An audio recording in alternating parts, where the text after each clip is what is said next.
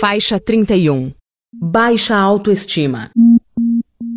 O sentimento de inferioridade ou de baixa autoestima associa as criaturas a uma resignação exagerada, a um alto desleixo ou descuido das coisas pessoais. O sentimento de autopiedade pode nos tornar doentes fisicamente.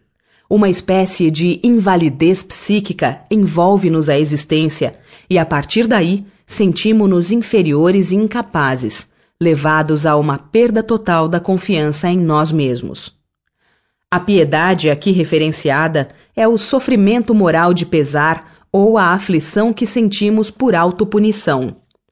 Ter pena ou dó em muitas circunstâncias pode não ser um sentimento verdadeiro, mas sim uma obrigação social aprendida a ser demonstrada diante do infortúnio alheio. No entanto, a sensação que experimentamos de amor, permeada de respeito e afeição pelos outros, revela-nos os reais sentimentos denominados de benevolência e de compaixão.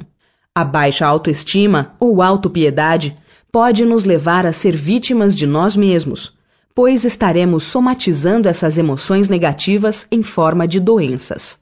Os sintomas da enfermidade podem ser considerados a forma física de expressar uma atitude interna ou mesmo um conflito. Portanto, doentes não são somente as vítimas inocentes de algum desarranjo da natureza, mas também os facilitadores de sua própria moléstia. Os acontecimentos em si mesmos nunca têm muito sentido. Precisamos aprender a discernir o que há por trás do aspecto físico, ou seja, atingir o conteúdo metafísico das coisas. A importância e a mensagem de um fato ou de um acontecimento somente aparecem clarificados quando interpretados em sua significação. É isso que nos permite a compreensão completa de seu sentido.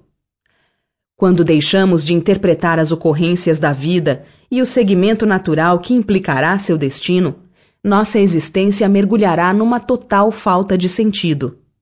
A doença sempre tem uma intencionalidade e um objetivo, surgindo nas criaturas de baixa autoestima, a fim de alertá-las de que existe uma descompensação psíquica. Abre parêntese, seu sentimento de inferioridade, fecha parêntese, e da necessidade de harmonizá-la. Os traços psicológicos dos indivíduos que sentem autopiedade são reconhecidos pela ausência de experiências interiores. Eles possuem uma restrita visão de seu ritmo interno, não valorizam seu mundo íntimo nem desenvolvem seu potencial inato, quer dizer, suas capacidades latentes. Abre parêntese. Intuição, inspiração, percepção. Fecha parêntese. Deus criou todos os espíritos simples e ignorantes, isto é, sem saber. Os espíritos em sua origem seriam como as crianças, ignorantes e inexperientes, só adquirindo pouco a pouco os conhecimentos de que carecem com o percorrerem as diferentes fases da vida. Nota de rodapé número 1. Leitura da nota de rodapé número 1. Questão 115. Dos espíritos, uns terão sido criados bons e outros maus? Deus criou todos os espíritos simples e ignorantes, isto é, sem saber. A cada um deu determinada missão com o fim de esclarecê-los e de os fazer chegar progressivamente à perfeição, pelo conhecimento da verdade, para aproximá-los de si. Nesta perfeição é que eles encontram a pura e eterna felicidade. Passando pelas provas que Deus lhes impõe, é que os espíritos adquirem aquele conhecimento. Uns aceitam submissos essas provas e chegam mais depressa à meta que lhes foi assinada. Outros só a suportam murmurando e, pela falta em que desse modo incorrem, permanecem afastados da perfeição e da prometida felicidade. Questão 115-A. Segundo o que acabais de dizer, os espíritos, em sua origem, seriam como as crianças, ignorantes e inexperientes, só adquirindo pouco a pouco os conhecimentos de que carecem com o percorrerem as diferentes fases da vida? Sim, a comparação é boa. A criança rebelde se conserva ignorante e imperfeita. Seu aproveitamento depende da sua maior ou menor docilidade. Mas a vida do homem tem termo, ao passo que a dos espíritos se prolonga ao infinito. O que acontece é que estamos saindo da inconsciência para a consciência, da transitoriedade para a permanência, da personalidade para a individualidade, da razão para a intuição, do estar para o ser. Eis o processo de evolução das almas. Portanto, pela ignorância e simplicidade inatas, não quer dizer que somos inferiores por criação divina. Filhos de Deus são perfectíveis. Abre parêntese possuem o germe da perfeição. Fecha parêntese. Não foram criados inferiores, mas sem ciência de si mesmos.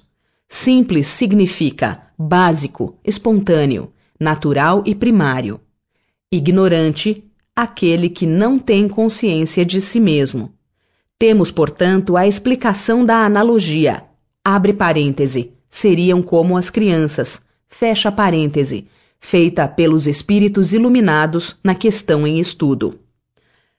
Todas as nossas capacidades e ideias criativas estão potencialmente presentes, mas os seres precisam apenas de tempo para integrá-las em definitivo. O nosso desenvolvimento espiritual consiste unicamente na modificação da nossa maneira de ver, e isso nada mais é do que a expressão de uma nova visão de nós mesmos e do universo. O sentimento de inferioridade ou de baixa autoestima associa as criaturas a uma resignação exagerada, a um alto desleixo ou descuido das coisas pessoais.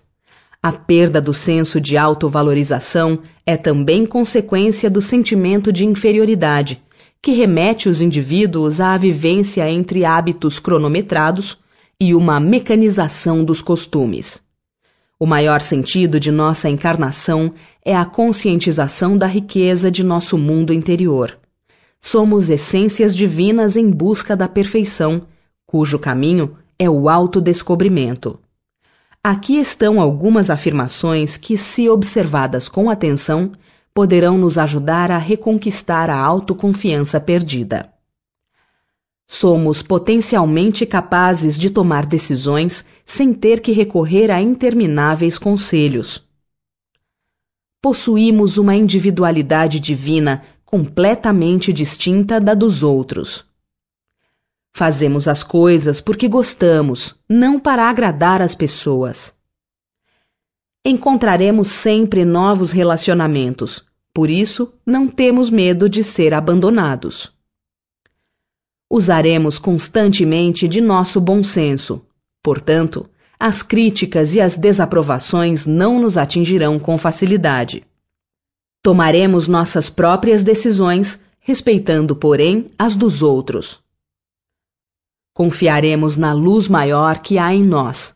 Ela sempre nos guiará pelos melhores caminhos. Certa vez, um pai desesperado trouxe seu filho até o mestre para que fosse curado.